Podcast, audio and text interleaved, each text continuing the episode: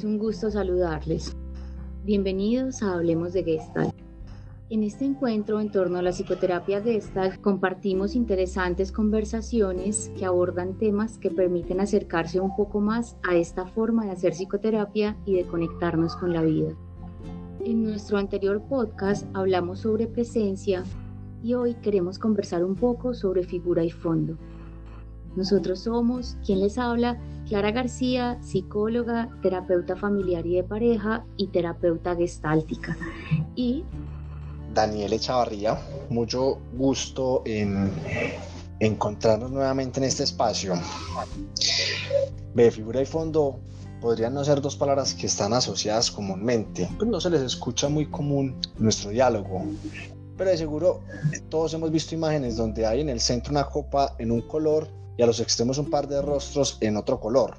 Imágenes, por ejemplo, en las que hay varias figuras no visibles a simple vista que están formados por otras figuras. Bien, figura y fondo son esos procesos visuales que tenemos eh, con algunas imágenes y ahorita iremos ampliando con qué más tenemos también o con qué más sucede este proceso de figura fondo. Con relación a esto que tú nos estabas contando, Daniel, yo creo que es importante que comencemos hablando un poco de lo que dice la teoría de la percepción. La teoría de la percepción dice que las personas tendemos a organizar la información o bien por asimilación, es decir, una tendencia a minimizar las diferencias entre los elementos o las cosas, o bien por contraste, es decir, una tendencia a marcar las diferencias que hay. Esto quiere decir que tenemos la tendencia a observar elementos, cosas, aspectos de manera intencionada, digámoslo, con cierta conexión. Estos aspectos que vemos más estructurados y delimitados son los que llamamos figura y los aspectos que son más difusos son los que llamamos fondo. En este sentido, las figuras son más nítidas, por así decirlo, con formas claras, que sobresalen, tienen significado y llevamos a ellas nuestra atención. Y el fondo es menos nítido, con menos forma, es algo que no atendemos igual y que tiene menos significado para nosotros en ese momento. Pero esto trae consigo algo interesante. En el momento en que vemos algo con sentido, algo con una estructura, en ese momento se vuelve figura. Y como tendemos a ver una figura a la vez, lo que antes era figura se vuelve fondo. Es por eso que la figura y el fondo son intercambiables. Este fenómeno se da en el plano perceptivo, pero la psicoterapia Gestalt también lo asocia a aspectos que tienen que ver con lo psíquico. Por esto sería importante preguntarnos cómo podemos relacionarlo, por ejemplo, con nuestras emociones. Bien, para responder esta pregunta clara, entonces primero les cuento, eh, las emociones aparecen según una situación determinada. Es decir, cómo nosotros interpretamos una situación según lo que estamos percibiendo, ¿sí o qué? Ahora, es necesario que comprendamos que todas las conductas del ser humano están gobernadas por un principio de adaptación. Y ese principio lleva a que lo que percatamos como necesidades es lo que necesitamos solucionar de forma inmediata. En términos psicológicos, esto sirve para alcanzar unas necesidades personales que consideramos necesarias. Y a partir de estas necesidades nosotros buscamos establecer un contacto con otras personas, ¿sí? Para satisfacer nuestras necesidades emocionales y a veces con cosas como con comidas, en fin. Entonces, a partir de acá podemos identificar que hay un proceso de figura a fondo. Figura es la necesidad que necesitamos satisfacer. Y el fondo es todo aquello de nuestra experiencia que sostiene eh, esa necesidad. Ahora, ¿cómo llegamos a identificar nuestras necesidades? Pues bien, nuestro interés o necesidad más inmediata es lo que tiende a llegar al primer plano de nuestra atención. Y todo lo demás va a lo que vamos a llamar fondo. Y es lo que le va a dar sentido a la necesidad percibida. Lo que está en primer plano aquí y ahora es lo más importante para mí, para usted. Y por lo tanto es lo que requiere satisfacer de la manera más inmediata, es decir, el organismo necesita a partir de una necesidad que nos está mostrando volver a un equilibrio. A lo que le vamos a prestar atención es la figura, es decir, yo estoy acostado y siento hambre. Eso es lo que vamos a llamar figura. Y todo lo demás se vuelve fondo. ¿Por qué? Porque dejamos de percibir nuestro entorno de una manera global para enfocarnos en el hambre. Ese mismo proceso funciona en las necesidades emocionales. Y con esto entonces me surge preguntarte, Clara, siempre los seres humanos estamos conscientes de todo lo que necesitamos. No, ¿sabes que no? En ocasiones, cuando una situación parece desorganizada, no podemos otorgarle un significado y eso va a generar en nosotros confusión y tensión. Esto pasa porque no sabemos qué necesitamos satisfacer. Cuando esto pasa, desarrollamos un comportamiento que es insuficiente ante una necesidad que no es captada o que no es entendida, por ejemplo. Y es allí cuando queda una figura incompleta y por lo tanto también una necesidad. En este orden de ideas, la respuesta a la pregunta que haces de si siempre somos conscientes sería no. Lo que acabo de mencionar hace referencia a una situación inconclusa y estas situaciones van a aparecer una y otra vez para ser solucionadas. Mientras no se solucionen, van a ser figuras en un fondo que ocasionalmente van tomando relevancia y que pueden generar tensión o malestar. De esta manera, podríamos entender los problemas humanos como interrupciones en el despliegue natural del proceso figura-fondo, es decir, un inacabado proceso de situaciones inconclusas. Digo inacabado porque una vez que una situación se establece como inconclusa, podría llevar a la rigidez de la percepción que tenemos de ella y del comportamiento. Así entonces se pueden ir creando fijaciones personales de cómo nosotros interpretamos el mundo.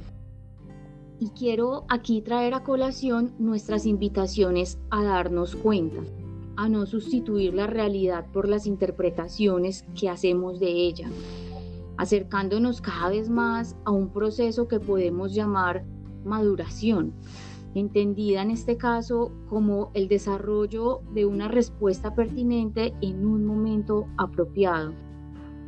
En esta perspectiva, la madurez se daría de vivir aquí y ahora, entendiendo y atendiendo a la figura presente, con una atención completa, consciente, permitiéndonos atender la necesidad emergente a medida que interactuamos con el medio en el que estamos. Qué fundamental, Clara, esto que nos estás diciendo de, figura a fondo y situaciones inconclusas y conclusas, porque entonces podemos entender de alguna manera que si las figuras son atendidas, es decir, satisfechas a plenitud, si se pudiera llamar de esa manera, entonces la figura va a dejar de estar, ¿sí o qué? ¿Entendimos bien? Pero si yo no atiendo esa figura, ¿sí? Entonces esa necesidad va a estar ahí todo el tiempo como pujando para ser satisfecha. Y entonces es importante señalar, es ideal, sería ideal poder encontrar maneras siempre eh, actuales de abordar las figuras para no quedar identificados con una sola manera de satisfacer. ¿Cómo así? Siempre partimos de la base de que el aquí y el ahora es cambiante. Por lo tanto, las necesidades todas son diferentes, aunque a veces se parezcan. Entonces, las respuestas que le vamos a dar a las necesidades eh, en este orden de ideas, con lo que tú nos estás diciendo, lo que hemos venido trayendo de otros podcasts y lo que hoy les queremos presentar de figura a fondo, es que lo que yo realizo para satisfacer la necesidad debe ser nuevo, diferente a otras veces, aunque en principio pareciera ser parecido, valga la redundancia. Y esto es lo que nos va a permitir un proceso constante de transformación y fluidez en la vida. ¿Por qué? Porque todo el tiempo vamos a estar de alguna manera como cambiándonos, reinventándonos. Y aquí pongo un poco digamos, a modo de reflexión para ti, Clara, y para todos nuestros oyentes, eh, el asunto de la monotonía. Y es que no es posible, por lo menos desde esta perspectiva de vida, caer en una monotonía si estamos en el aquí y en el ahora presentes y conscientes de nuestras necesidades. ¿Por qué? Porque cada una de ellas nos va a exigir una nueva forma de encontrarnos y contactarnos con el mundo. Considerando lo que tú nos comentas, se me ocurre una pregunta que quiero hacerte. Este tema que estamos hoy compartiendo de figura fondo ha tenido entretejido también el asunto de las necesidades que aparecen y que resolvemos, más bien que atendemos en el momento que aparecen. Y te pregunto si tú crees que es saludable o necesario o pertinente atender todas las necesidades que identifiquemos en ese justo momento. A ver, hay necesidades eh, que no deben ser atendidas inmediatamente porque eso nos llevaría a un proceso casi hedónico del placer. Porque definitivamente nosotros estamos transversalizados por la sensibilidad, es decir, el cuerpo y el cuerpo es sensible al placer.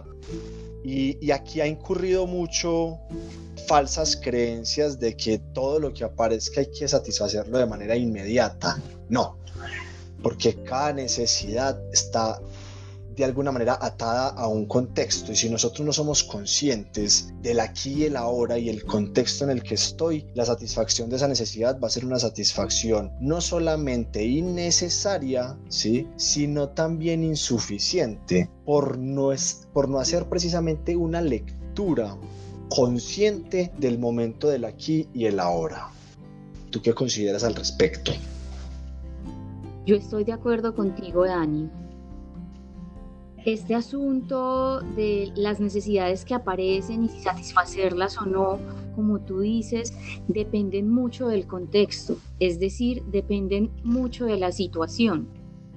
Y entonces no es un asunto de mm, responder como, digámoslo, estímulo-respuesta inmediata, ¿cierto?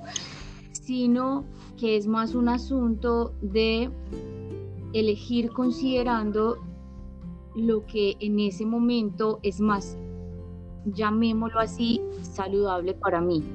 Lo que en ese momento mi organismo realmente necesita considerando la situación.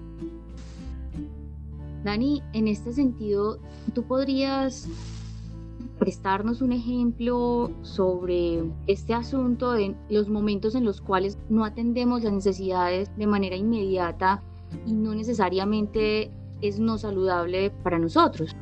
Claro que sí, se me ocurren algunas necesidades sociales, por ejemplo, cuando estamos en un espacio abierto y se comienza, se me ocurre de pronto a consumir alcohol, eso es una necesidad social. Se hace en ese momento, en la situación, una necesidad social. Ahora, para tu organismo, eso es saludable. ¿Mm? Se me ocurre también, por ejemplo, el asunto de que acabo de comer y de manera no consciente no logro registrar mi satisfacción y aparece la necesidad de seguir comiendo. Eso es una necesidad.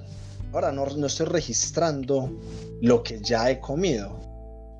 Ahora no es una necesidad indispensable para tu organismo.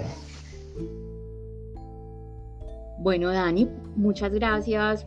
Y ahora, como es costumbre, al final de esta conversación, Pensemos en una manera de contactarnos desde la experiencia con el tema.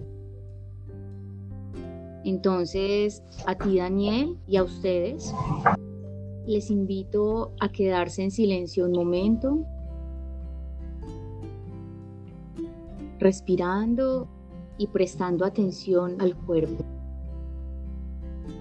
Respira con tranquilidad, presta atención a todo tu cuerpo a tus pantorrillas, a tus rodillas, a tus muslos. Presta atención a tus caderas, a tu abdomen, a tu tronco. Presta atención a tu pecho, a tus manos, tus brazos, tus hombros. Presta atención a tu cuello, a tu rostro, a tu cabeza, a todo tu cuerpo. ¿Qué sensaciones aparecen? ¿Qué necesidades reconoces? Esto que estás identificando es una figura que emerge del fondo. Esperamos que puedan identificar sus figuras. Agradecemos profundamente el tiempo de escucharnos en este viaje de conocimientos que estamos construyendo. Nos despedimos con un caluroso abrazo y deseamos que nos sigan escuchando en nuestro próximo podcast. Un abrazo. Un abrazo, hasta la próxima.